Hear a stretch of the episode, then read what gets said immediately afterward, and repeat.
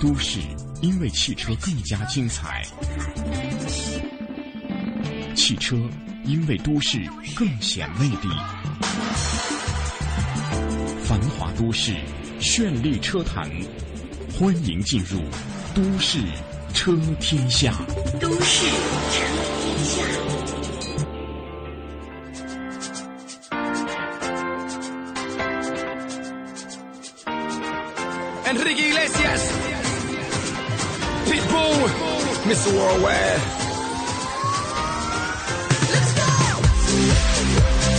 好的，北京时间的九点零三分，这里是来自于中央人民广播电台华夏之声为您带来的都市车天下。各位好，我是阳光。大家好，我是大为。哎，呃，今天我们刚刚听过天气预报，感觉这个呃，今天的这个深圳包括广州的这个降水是有了一个暂时的缓和，嗯。然后接着后几天还会有持续这个降雨的天气出现，也是提醒大家在呃去往特别是一些小的山区的时候，呃，一些坡道比较陡的这个这个山坡旁啊，嗯。大家一定要小心一点，有一些什么这个泥土滑下来的话，真的是会非常非常的危险了。嗯，最好呢，最近就别开车了。对。然后能坐公共交通，坐公共交通，实在是不行就地铁别别出门了吧。能够在家办公就在家办公吧。好的，这样一个想法，我们也是啊，呃做做希望啊啊，希望。好的，节目开始，我们还是首先要关注一下今天的车市风向标。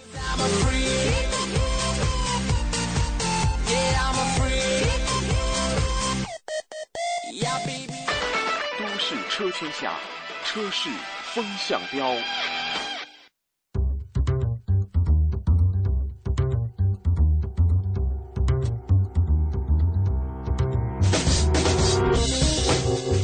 好的，车市风向标，我们来关注一下五一过后的这样一个十天左右的时间里，嗯可能在呃包括呃大为之前去的那个嗯北京车展，包括嗯呃之前去的那个甘肃的国际车展，其实大家呃看的非常嗨，而且经销商卖车是累并幸福着啊。但是随着这个车展的落幕，五一之后的火热也是落下了这个后遗症啊。嗯呃，车市的透支，呃，未来的一个月的订单，可能目前的这个热销车型库存是比较紧张，但是车商已经开始回缩了热销车型的优惠幅度了。嗯，最近呢，广州市的环保局正式下发了通知，表示今后广州一旦出现了重污染天气，广州市内车辆将进行单双号的限行。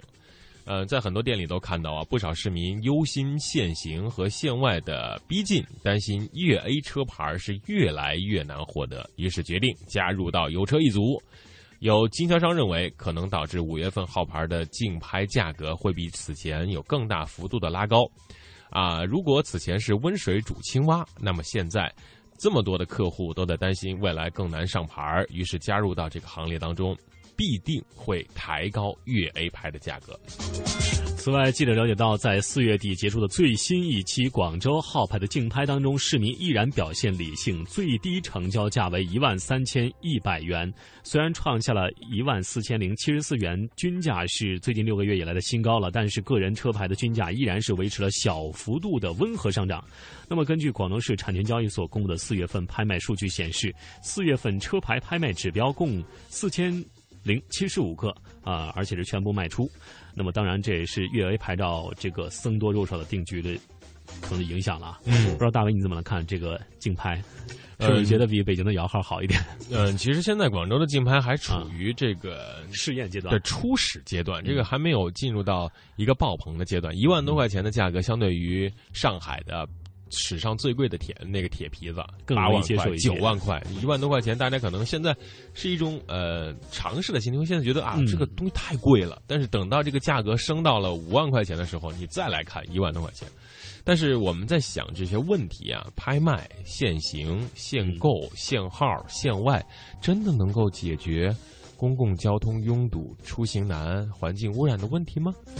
问得好，嗯，当然我们也会思考啊，你比如说像香港这样的，它的这个呃交通非常发达，基础设施也非常完善，然后整个的车的这个密度也真的是不小，但是堵车的现象为什么就这么的不常见呢？嗯或者说堵得比较呃这个简单一点，就是大家等的时间比较短，可能是红灯这样一个呃这样一个状态就可以过去了。嗯当然，它的车牌照也很高啊，就是说，比如你买二十万的车，车牌照也是二十万。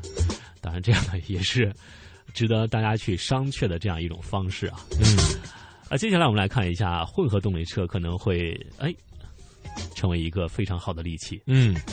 自去年下半年开始呢，陆续出现在华北和东北的雾霾天呢，已经让国内汽车节能减排工程是刻不容缓。半年之内，主管的汽车工业的几大部委 已经发出了很多的意见稿。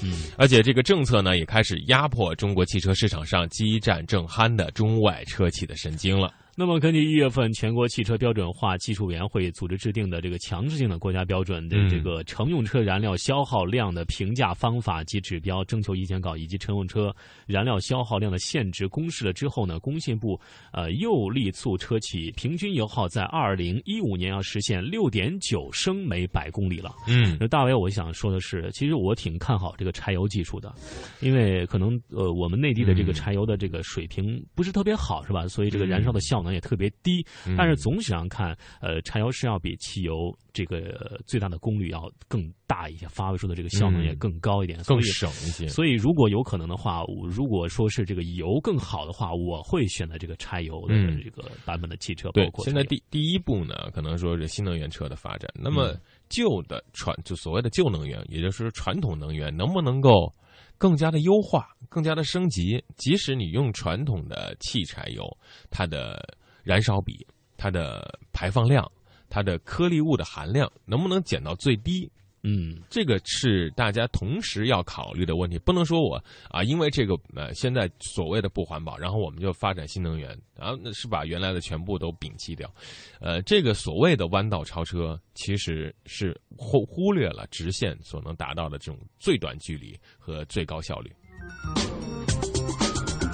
我们再来关注一下汽车发展的趋势之汽车设计。在如今的市场，我们看到这个消费者也是非常看重这个汽车制造工艺的技术性嗯啊，但是汽车设计的艺术性也同样是不容忽视，因为我们看到呃嗯这个市面上跑的这个自主品牌车更多了。嗯呃，面对着这种呃进口车的这种高压的这种设计的呃这个压力啊，我们看到自主品牌的这个车的这个设计也是日趋的流线、日趋的动感、日趋的时尚和接地气了。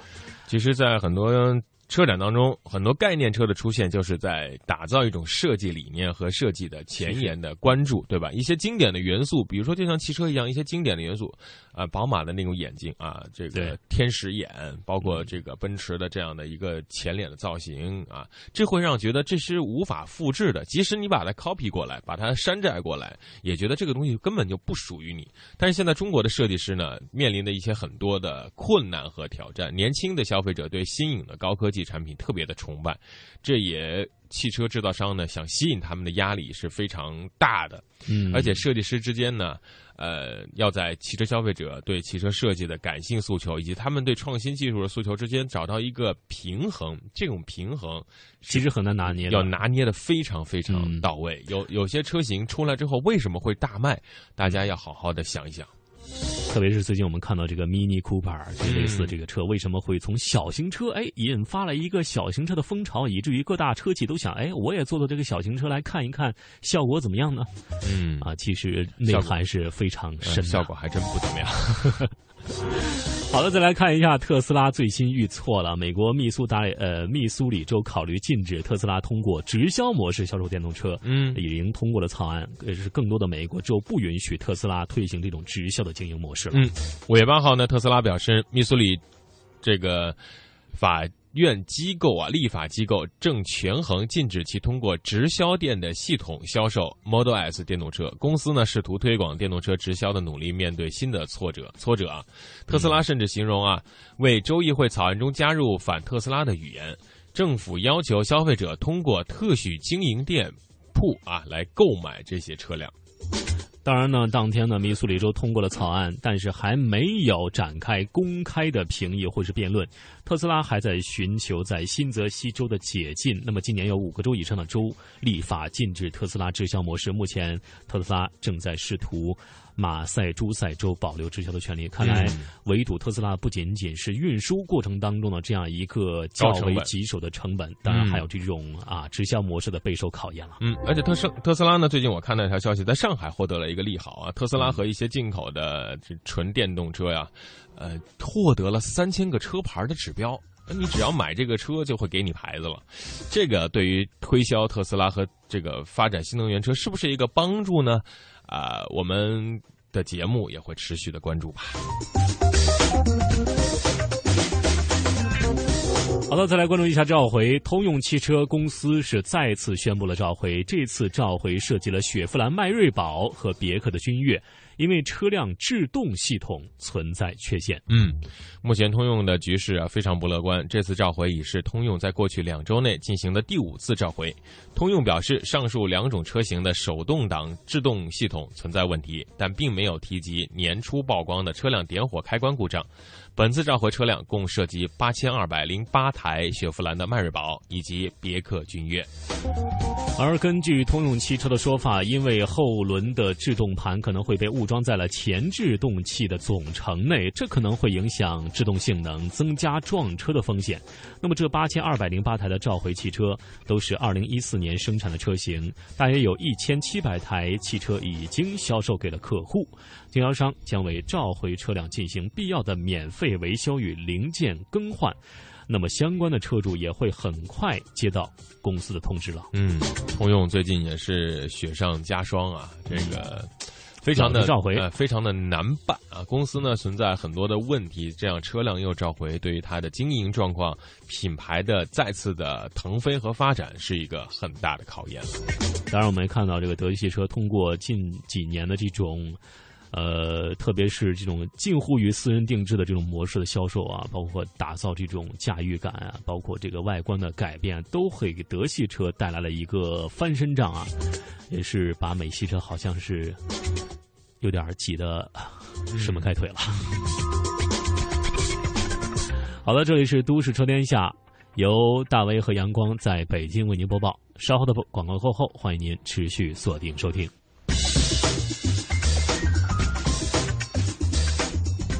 发布全新理财资讯产品，把握经济热点投资商机，早日实现财富自由梦想，就来加盟云黄业，央财云城权威打造投资理财集装箱云黄业，为金融机构、理财师、理财产品供应商、广告主提供企业展示、资讯发布、产品销售、在线交易等一站式全方位云服务。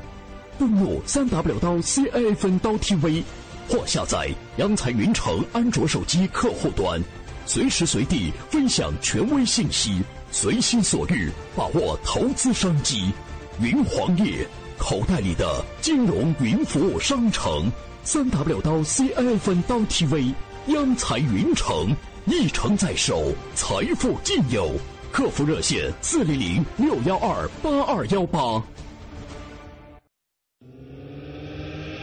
引领时代最迅捷的速度神话，时刻掌控最新的汽车动态，永不塞车的路上心情。锁定都市的汽车电波，都市车天下，与您同行。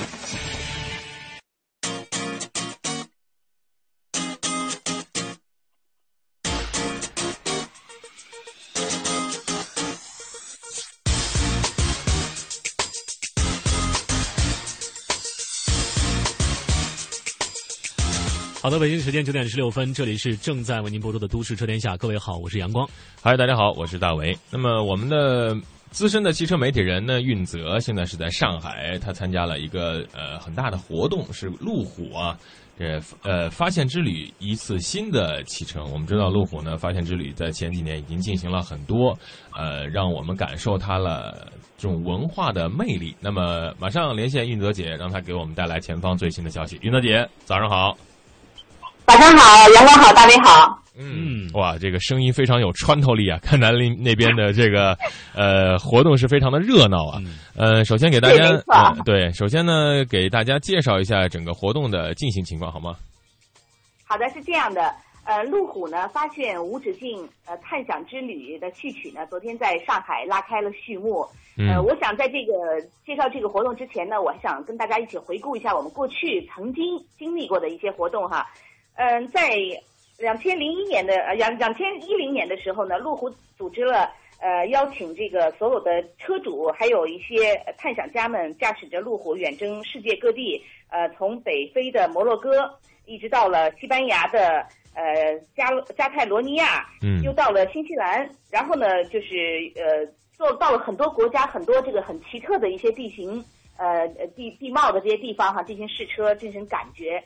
那么呃，在两千一二年的时候呢，呃，路虎又又搞了一发现无止境中国最美二十四小时的探险之旅。嗯当时呢是有十五辆的路虎车，一百六十人，历经了这个三十一天，纵横八千多公里，穿越了三十个中国最美的城镇。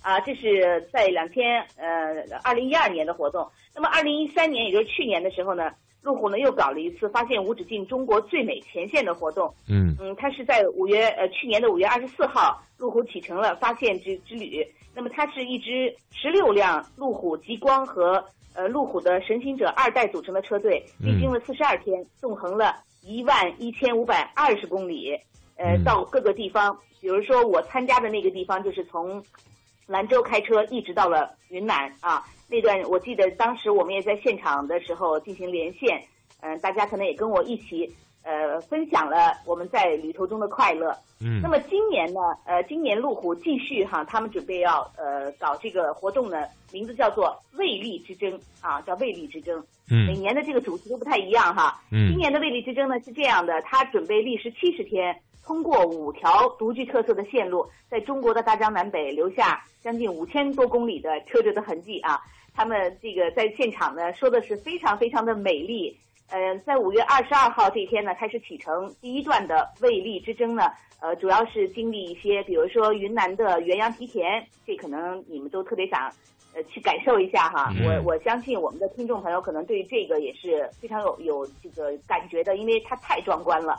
然后还有就是呃，露营澜沧江，呃，穿越山地和热带雨林，啊，这个呃，在这个地方呢，路虎的这个车型呢，将提供前所未有的、前所未行的全地形的这个越野体验。嗯还要去西双版纳啊，西双版纳的曼听寺去感受那种佛香啊，让参与者感受到前所未思的异域文化。那么嗯到了后四段的旅程的线路设计呢，也特别的别出心裁。路虎呢将带领参与者在不同的地貌风情中发现蔚丽之林、蔚丽之水、蔚丽之山和蔚丽之墨，也就是说森林、呃海水，包括河水、湖水，咱不说啊。然后还有呃蔚丽之山呢，就是还有就是高山，还有就是沙漠。体验这些呃地方呢，路虎在这些如履平地的全地形的这种能力。呃，所以呢，我觉得这次的这个呃魅力之之争呢是非常有魅力，而且我们很多的这些记者呀，包括呃路虎的车主呢，都要参与其中，是非常有意思的。嗯，嗯嗯，那么就是这样。嗯，我们看到这个近年来这个呃城市 SUV，包括这个路虎这样高端化的 SUV，特别是像极光这样的非常呃前卫设计的这种车型，呃，在这个整个的这个市场，我们看到一一季度的这个整个销量怎么样？市场的认可度怎么样？你有掌握的相关信息吗嗯？？销量，呃，具体的数字我现我现手里没有哈，咱嗯不能乱说。但是呢，呃，整个的路虎的销量，在呃同行业中呢，可以说，比如说竞争车呀这些，他们都是对他们真真的是感觉的有点可以说是嫉妒之心了。他们的销量非常好，嗯所以很多的一些豪华车的企业也都在说。看看人家路虎为什么销那么好，为什么我们销的没有他们好，都是这种感觉，你知道吧？嗯 好，运泽在前方呢，他们的那个呃发言人呢给我传了一个录音，我们来听一下。呃，因为是是哪一位负责人来给大家介绍的这个消息？呃，是这样，就是嗯我因为在现场的时候呢，路虎的呃呃路路虎中国的副总裁，就是主管公关的呃王艳女士啊，嗯王艳总经理，她嗯她来现场呢介绍了一下情况。嗯我们呃让我们的听众还是感受一下她在现场给我们分享的她的这个喜悦吧，好吧？嗯，好的，一起来听听看。今年呢，我们将主题设置为“卫理之争”，挑选了五条线路、四种地貌风情。通过我们独特的设计，一定也会让大家看到前所未见的风景，感受到前所未有的心灵感悟。是我们的这段旅程非常有意义，它将继续带着爱心行走在路上。那么，二零一二年的发现之旅啊，我们为拉萨秋芳小学。在这次活动当中呢，我们将继续沿途为我们的福利院的孩子们送去温暖。记得路虎的品牌大使、极地探险家本·桑德斯先生曾说过：“让我们也同样的享受困难给予我们的挑战。”的确，每一次挑战都是我们对自己的一种鼓励、丰富和一次最美的发现。好，刚刚一段这个嗯简单的介绍，也可以看得出，这个车企在做这个汽车文化、汽车这个试驾的同时，也是给我们的贫困山区、给我们的需要帮助的人献出了非常好的一个爱心，这一点是非常值得肯定的。对，呃，这种关爱呢，应该说是这种人文化的、人性化的关怀，让大让大家和这些连的更加的紧密一些。啊、也非常感谢运德姐在前方给我们带来的最新消息啊、有更多的后续的报道，我们会持续的关注和听众朋友来分享。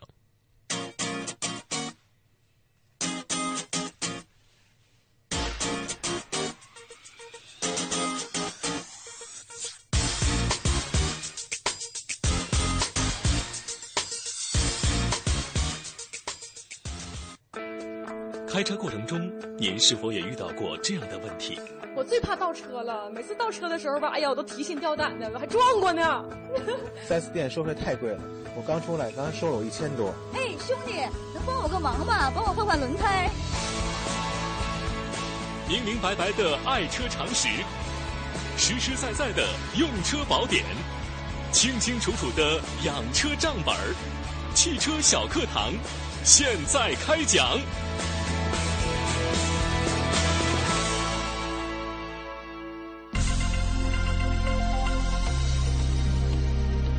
听众朋友，欢迎收听汽车小课堂。今天给大家讲一讲如何正确操纵电动汽车。我买比亚迪 F 三 DM 插电式混合电动汽车已近两年，感到这款车的加速、制动等操纵性能极好。当然，驾驶电动汽车是个新鲜事儿。好在这个车上的仪表盘能够动态反映各种工况下的运行数据，如车速、电耗、乘油量、损失输出功率、发动机转速等等。经过细心观察和体验，也逐步摸索到一点操作电动汽车的体会。首先，车辆电池能量不足的时候，应做到随放随充，及时充电。这与满充满放的要求是不相同的。比亚迪 F 三 DM 装的动力电池是磷酸亚铁锂电池，其正极材料是磷酸亚铁材料，不是普通制造锂电池的钴酸锂或者锰酸锂材料。人们知道，使用新手机的时候，往往要求满充满放。就是要求新手机使用前尽可能的充足电，使用后要迅速的充满电。这时对电池的充分利用极重要，否则电池容量不足将严重影响今后的使用。这就是电池的所谓记忆效应。其他混合电动汽车使用的是像镍氢电池或者镍镉电池。也有较强的满充满放的要求，但磷酸亚铁锂电池却没有记忆效应，这是一种极可贵的性能。对电池没有满充满放的要求，磷酸亚铁锂电池无论处于放电到何种程度，放电百分之八十或者放电百分之二十，均可实现随放随充，不会影响电池后续容量的大小，不需要先将电池放完电后再充电。如果能充分利用随放随充的性能，只要充电条件允许，勤充电，尽可能保持电池处于充足的状况非常重要。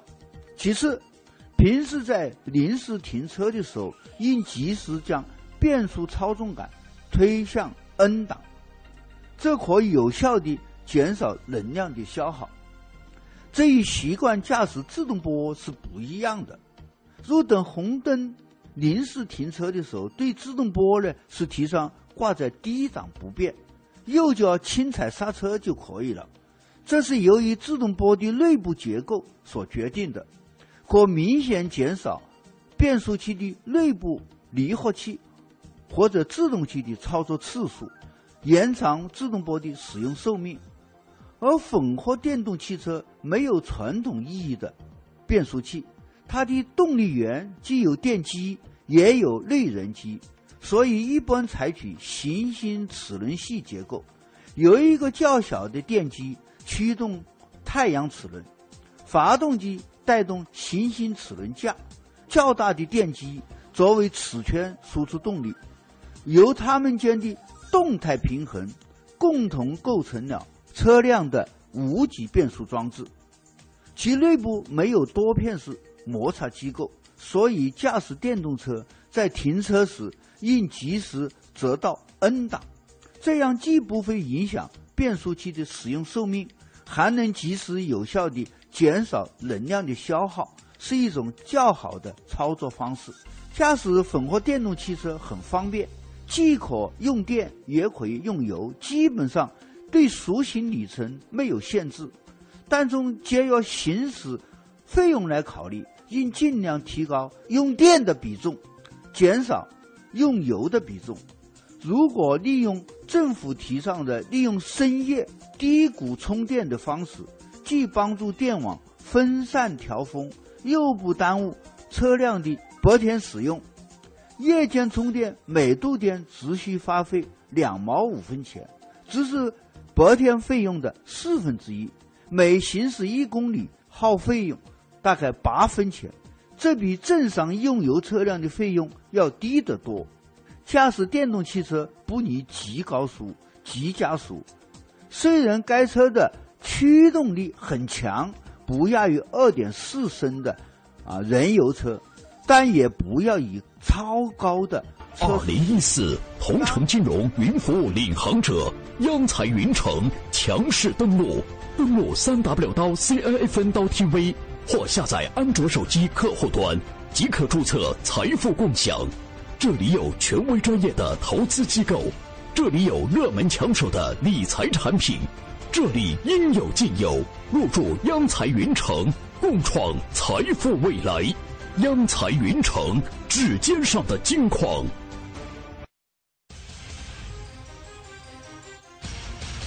想体验手机理财的轻松便捷吗？马上参加轻松理财下载商机财经财信报大馈赠活动吧！下载安装同城金融客户端央财云城，新注册用户有机会获得丰厚大奖，还不赶快行动！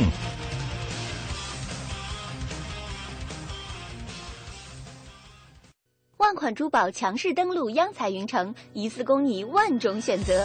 五月一日至五月三十一日，全天精品珠宝限时特惠，让利到底，优惠多多。现已开通网上预约，自行挑货，更多珠宝低至五折起。门店提货完成交易后再返现。详情请咨询四零零幺二八二幺八或登录央财云城官网。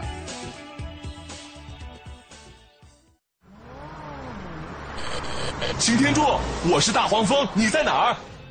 我在休假呢。别开玩笑，擎天柱，我看到一个和你外观牌照一样的家伙。什么？你截住他，我这就来。我抓到一辆和我牌照完全一样的车，警官先生，这是怎么回事？这是套牌车，套牌行为是继酒驾之后又一个重大的交通安全危害。套牌车不仅侵犯合法车主的权益，干扰交通秩序，成为马路杀手，还破坏市场经济秩序，甚至从事不法活动。套牌车，跟我走一趟。套牌违法，违法必究，打击套牌，人人有责。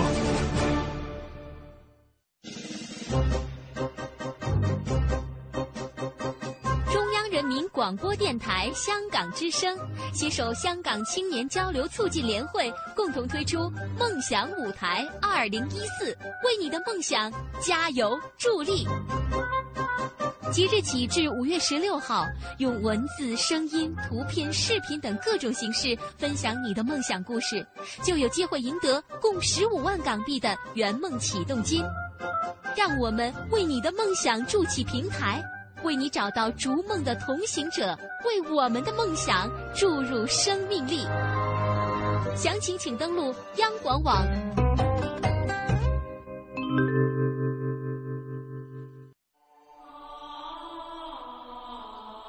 实现梦想，歌声传情。中央人民广播电台倾情奉献《中国梦》主题新创作歌曲展播，祝福祖国，天耀中华。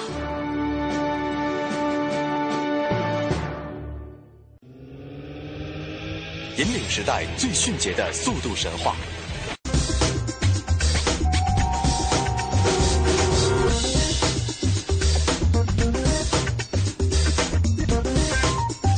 的，北京时间九点三十三分，这里是来自于中央人民广播电台华夏之声的《都市车天下》，各位好，我是阳光。嗯，上午好，我是大为。哎，呃，节目的新车修厂时间呢，我们将会为您带来的是试驾车全新胜达。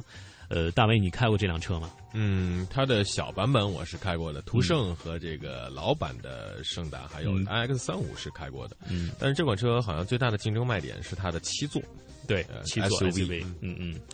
可以说，应该说这款车在韩系车当中，在市场占有率还是非常非常高的。第一个，它的这个做工很精致；对，第二个呢，七座够大；第三个，它的价格非常有竞争力。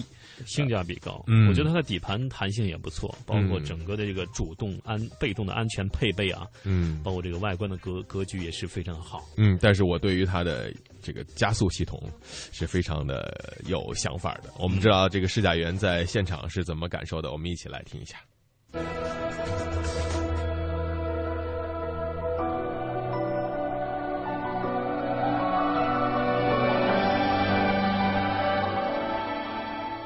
朋友们，大家好！今天我们为大家做的新车试驾是在台湾目前话题性非常高的，在台湾制造的 LSUV，就是现代的圣达菲。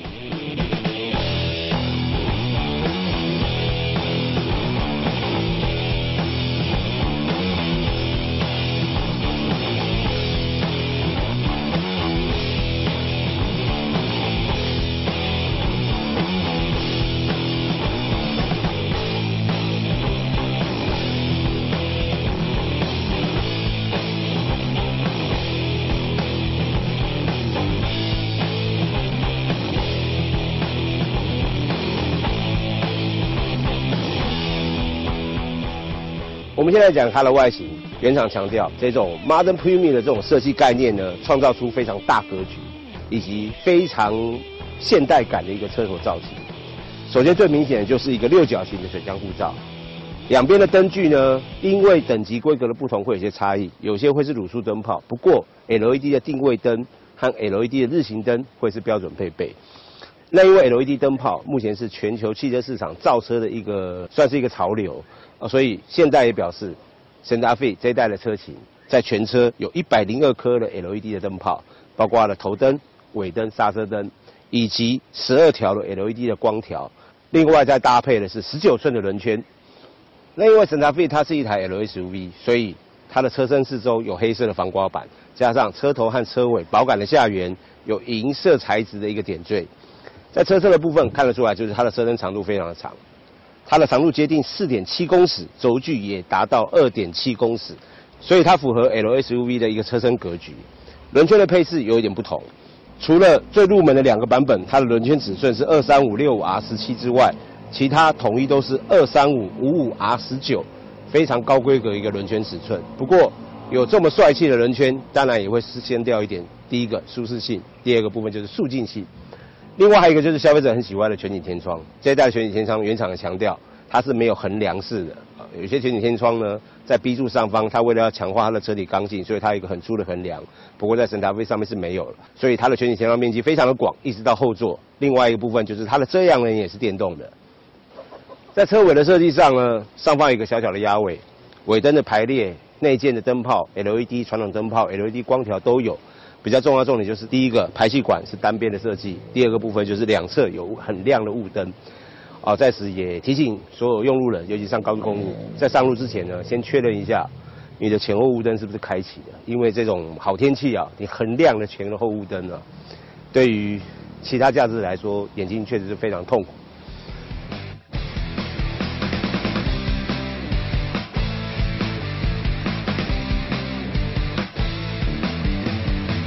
接着我们打开的引擎，第一个有油压顶杆，第二个隔热棉。这具引擎是一具 2.2D R Type 引擎，非常非常的出名。因为这具引擎在欧洲呢，也受到欧洲消费者非常高的一个关注。它的排气量是2.2升，最大马力197匹，在3800转可以产生。扭力的表现44.5公斤米，表现非常出色，而且在1800转到2500转都可以产生最大的扭力峰值。搭配了可变涡轮几何，所以创造出的马力扭力表现都非常的出色。变速箱是六速的传统自排变速箱，有手自排的功能。那消费者比较关心的当然就是油耗，这么大的身躯，还好它配的是柴油。原厂公布的油耗表现，平均油耗五人座的部分大概都在一公升可以跑十三点九到十二点九公里，依照等级的不同，因为每个等级的重量不一样。七人座的部分平均油耗一公升可以跑十二点五公里。这一代的桑塔费，它的风阻系数非常优异，达到零点三次。另外还有一个部分就是，这具引擎也通过了欧盟六期的一个环保法规。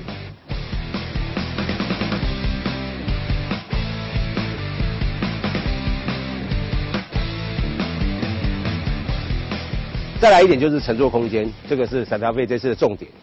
首先前座我调到我正常的坐姿，后座的膝部空间一个拳头四个指头，头部空间大概是四个指头。还有一个很重要就是第三排座椅。先讲空间，膝部空间大概是四个指头。这个必须要前座调到一个比较正常的坐姿，如果它稍微倾斜一点的话，可能就没办法。头部空间几乎没有了，所以第三排座椅呢，基本上还是小朋友乘坐会比较适合一点。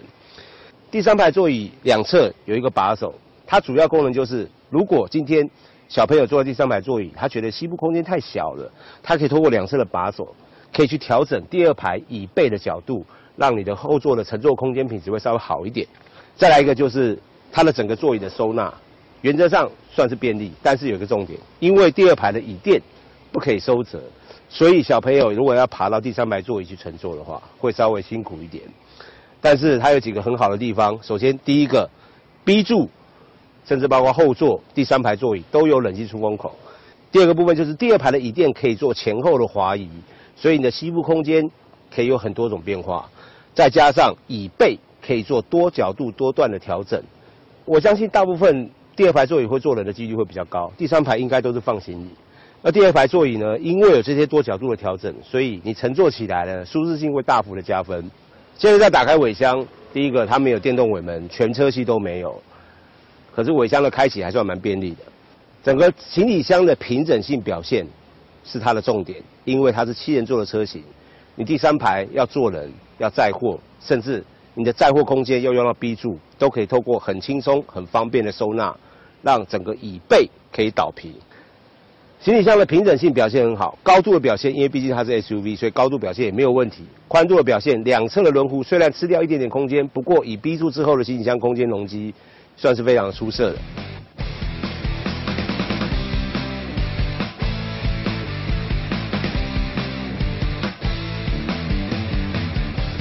在内装配备的介绍上，首先在主被动安全、被动安全的部分，除了最入门的两个版本，稍微便宜一点的两个版本是两具气囊，其他全部搭载是七具气囊，第七具是驾驶者的七部气囊。主动安全的部分，现在算是非常有诚意的。循迹系统全车系都是标准配备，就是 ESP，包括了所有的刹车系统，三合一的刹车也都是标准配备。如果你要更高科技的一些安全配备，譬如说像胎压侦测器，像 ATCC 的弯道循迹控制系统呢，这些你要买到皇家款，就是最贵的四人传动版本，五人座和七人座才有这样的配备。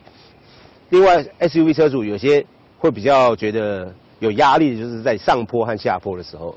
不过你不用担心，上下坡的辅助都有。啊，上坡的时候呢，如果你等红灯，你放掉油门的时候呢，它有一个上坡辅助一个辅助系统，让你车不会往后滑。你在下坡的时候呢，如果放到急下坡，你只要按下方向盘旁边这个按钮呢，它可以维持永远时速八公里的情况下，让你缓慢的下坡。现在在中控台的 T 字造型，首先我讲它的质感，原厂这次刻意的强调，在内装上有三种塑料材质。四种皮革材质以及六种面板的材质，所以你在 T 字造型上面看起来呢，虽然它是深色的，但是在触感上有一些软质的塑胶，加上一些面板的改变，所以让整个中控台 T 字造型看起来层次非常的明显。也因为这样子呢，它的质感表现并不会太差。上方的八寸荧幕，除了最入门最便宜的版本没有之外，其他四个等级五个车架都是标准配备。内建的图资、卫星导航。倒车 CCD，甚至包括它整合了很多的功能，包括蓝牙通讯。这套荧幕的质感、显示的方式，还有显示出来的色彩的感觉，非常非常的棒。你可以透过荧幕前方的旋钮和按钮，可以做各式各样的操作。下方的空调系统是双区的恒温空调，变速箱搭配的是六速的手自排变速箱。不过很可惜的，方向盘后方没有换挡拨片，只有在变速箱拨杆这边可以做手自排的切换。比较重要的重点就是排挡杆两侧的按钮。首先，第一个它有自动停车辅助的功能，就是你在停车的时候呢，它会自动帮你转方向盘，帮你把车停好。第二个部分就是它是电子手刹车，加上有 Auto Hold 的功能。Auto o 的功能对于女性驾驶很好用。有时候你等红灯的时候要拿口红稍微画一下你的嘴巴，结果脚的力量不够呢，而去撞到前车。我看过好几次这样活生生的例子。可是如果有 Auto Hold 的时候，当你今天红灯秒数比较长，你这个时候脚。不用一直放在刹车踏板上面施力，你可以稍微释放掉。你只要在踩油门呢，刹车就会自动解除，这样子可以让你的小腿呢负担不会那么大，比较不会有萝卜腿。仪表板的造型是双圆式的设计，中间的资讯幕也有一点不一样。如果你买到的是入门的版本，它的资讯幕是三点五单色的，比较高规格的两个版本三个车架才是四点二寸的 TFT 的荧幕。那这个资讯幕它一样可以显示所有的旅程资讯。包含了瞬间油耗、平均油耗，都可以在中间这个资讯幕呢来做切换。雨刷、大灯都有自动启闭的功能。方向盘采用三幅式的设计，上面的按键也是非常丰富。右边主要是定速装置，定速装置是全车系的标准配备。左边的按键主要就是音响的切换，不管你要看 DVD，你要听收音机，甚至你要听蓝牙音乐，都可以透过这边来做切换，包括大小声。两张座椅的包覆性和另外一个 H 品牌非常的类似，包括大腿的支撑表现非常的优异，而且你有深陷座椅的感觉。如果你觉得你不喜欢这种感觉，没关系，它有电动腰靠可以来做调整。驾驶座另外还有记忆装置。另外在方向盘的左边有两个按键，一个是 ECO，它可以限制你的油门出力啊，所以你油门踩深一点的时候呢，它的出力并不会完整完整的爆发。另外一部分就有一个 Lock 的功能，这个主要就是它会锁定差速器，让你前后轮。永远维持五十对五十，正常行驶的情况下，它为了要兼顾到省油，所以前面是一百，后面是零，它只有侦测到车辆轮胎打滑的时候呢，才会自动的去做分配。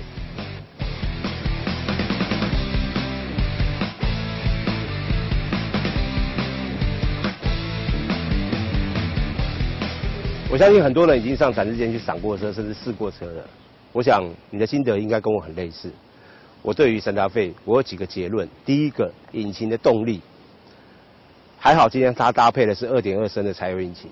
以这么重的车型而设定呢，如果是汽油引擎的话，第一个油耗表现会很糟。第二个部分就是油门每次都要踩的比较深，甚至你要 V 六车型呢，才能够匹配它的车身。那你这具引擎和变速箱，第一个就是变速箱的齿比算是密，所以当你今天时速不到八十的时候，你用手排模式其实已经可以换到六档。这样子的话，对于节能表现会有很大的帮助。第二个部分就是，你大概两千转以内，你就可以达到零到八十你要求的速度，甚至包括你在高速公路行驶呢，顺顺的踩破两千转的几率都不高。我们拍了时速六十八十一百的引擎转速的变化，你可以发现，其实他们彼此间的转速都很低，第二个部分就是它换挡的时候，每一档的转速的落差也很小，也代表了它的变速箱的齿比还算蛮密的。那我刚刚讲到几个重点，第一个就是我觉得轮圈配到十九寸算是一个很甜蜜的负担，好看没错，可是相对的轮毂的噪音、轮胎滚动的噪音就会变得比较大一点了。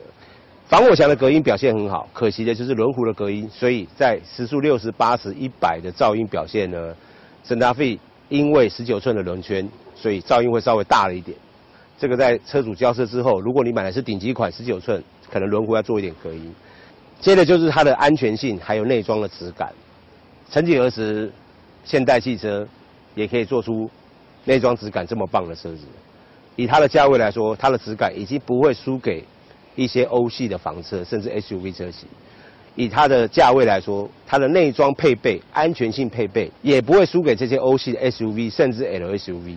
也许有些人会说，最入门都还要破百，可是你看到它给你的配备，你看到它给你的内装的质感，以及你看到它给你的引擎科技，还有引擎和变速箱之间的搭配呢，这些零零总总加起来，一样算十万好了。你把这些扣掉，大概就是八九十万 SUV 车型的价格。可是多了这些配备，多了这些性能，多了这些内在之后，它给你的感觉却跟你常常驾驶的 SUV 是完全不一样的。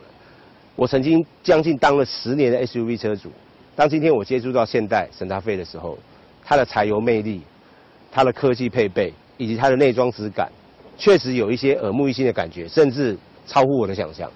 如果你要求动力，这具引擎不会让你失望；如果你要求的是空间和便利性，它的车身。不管是格局也好，它的整个座椅的收纳，还有整个车室的空间表现，也不会让你失望。如果你要求的是很好的组装品质和很扎实的底盘，以三大费它在欧洲上市，欧洲的消费者比我们台湾的消费者还要挑剔，可是它居然能够通过欧洲当地消费者的考验，我相信来到台湾品质上也不会有问题，底盘的表现也很出色。唯一一个就是我刚刚讲几个重点，第一个轮毂的噪音稍微大了一点，第二个部分就是。我觉得车价可以再稍微便宜点，起码你有一个入门的百万以内的车型，我觉得会比较好。而且这台车还有一个很重要的功能，就是它方向盘转向辅助的阻力，可以透过方向盘上面有一个按键，一个方向盘的按键，你可以做调整，有舒适、一般以及运动化模式。大概只有运动化模式，你驾驭起来会有一些感觉。其实一般和舒适模式两者的转向辅助差不多。那在高速公路行驶的时候，我是建议你运拨到运动化模式。可是，在一般市区行驶，舒适模式其实就很棒了。相对的，对于女性驾驶来说，你要开这么大的 SUV，在转动方向盘的时候也会比较轻松一点。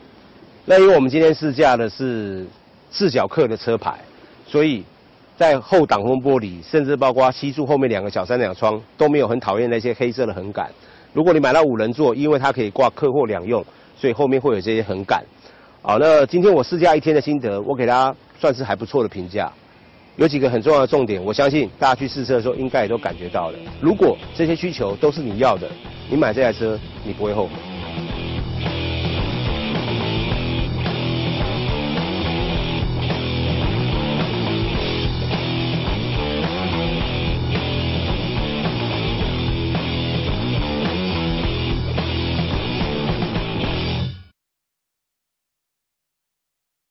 迅捷的速度神话，时刻掌控最新的汽车动态，永不塞车的路上心情，锁定都市的汽车电波，都市车天下，与您同行。都市车天下，新车秀场。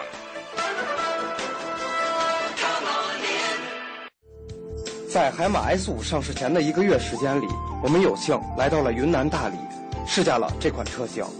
与它的形象代言人吴莫愁一样，海马 S 五给人最为深刻的印象就是极具潮流感的设计。时尚动感的外观造型，对于熟悉海马汽车以往产品的朋友来说，是一件非常突然的事情。但是，纵观整个 SUV 领域，这种风格年轻化、不拘一格的设计还是比较普遍的。尤其对于这种尺寸较小的 SUV 车型，年轻化、动感的外观造型，绚丽、充满活力的色彩搭配，更能符合年轻一族消费者的审美需求。海马 S 五的外观设计比较大胆，激进的风格似乎是厂家对于年轻消费者的定位，而帮助海马汽车完成这一设计的，则是来自意大利 LDA 公司。两家企业通过三年多的合作，不仅为海马 S 五带来了一副时尚的造型，也将它的风阻系数降至零点三四。对于一款 SUV 车型而言，这样的成绩已经非常不错了。倒梯形设计的中网，经过哑光处理所产生的明暗变化。有效地提升了视觉效果。海马 S 五采用了配有近光透镜的卤素大灯，位于顶部的灯眉与内部的带状装饰，令它看上去炯炯有神。排列在前大灯下方的是 LED 日间行车灯、转向灯以及雾灯，各自独立的布局使得前脸看起来有些过于密集。包括空调出风口。多媒体按键以及中控台装饰均呈现出 V 字状，错落有致的布局营造出层次分明的效果，而银色装饰板、内侧钢琴漆面板以及双色座椅的出现，则有效地提升了车内的时尚气息。以一台十万元紧凑型 SUV 的标准来衡量，海马 S 五的内饰，无论从做工还是用料方面，都对得起这个价格。除了仪表盘上方区域，中控台的绝大多数位置均经过搪塑工艺处理，质地柔软，手感上乘。除此之外，海马 S 五中控台处的钢琴漆面板也比较特殊，触摸之后不容易留下手印，这一点难能可贵。即便是放到价格数倍于海马 S 五的车型中，三百六十度全景影像也算是一项稀罕的功能。而这也是海马 S 五在配置方面最大的亮点。当时速低于二十公里每小时时，开启转向灯便会激活影像，其中主屏负责显示同侧车辆影像，副屏则提供车辆三百六十度影像。除此之外，在车辆起步与倒车时，显示屏也将提供前后影像。海马 S 五搭载了一台1.6升自然吸气全铝发动机。目前，厂家并未公布它的具体参数。不过，根据之前的介绍，它的最大功率为122马力，最大扭矩为160牛米。从数据上看，要略强于福美来上的那台1.6升发动机。与发动机相匹配的均为五速手动变速箱，后期有望推出 CVT 变速箱，配合 1.5T 发动机。或许是受到了车重的影响。这台1.6升发动机的动力表现比较温和，在城市中经常使用的2000转到3000转之间，它能够提供的动力十分有限。